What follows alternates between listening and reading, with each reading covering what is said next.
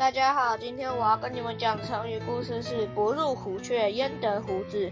东汉时期，班朝奉命率团出使西域，首先来到了鄯善国。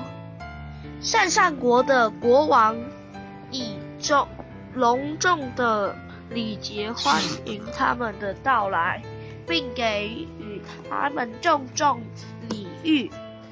但是没过多久，班超就发现鄯善国国王突然对他们冷淡疏远起来。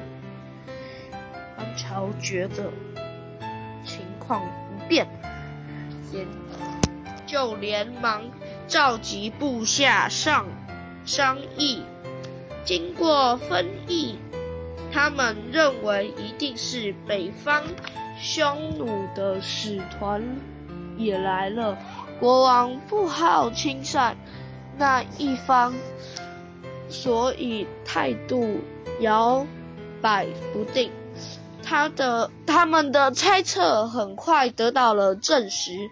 有消息说，匈奴派了一百多人使团，正要消削国王。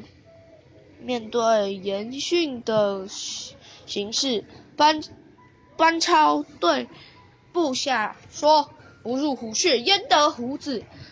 不是铲除匈奴使者，我们就无法成成恒皇帝。”交付给我们的使命，于是。他们任着夜色冲进了匈奴使者的住所，杀掉了匈奴的侍者。第二天，班超杀掉了匈奴的。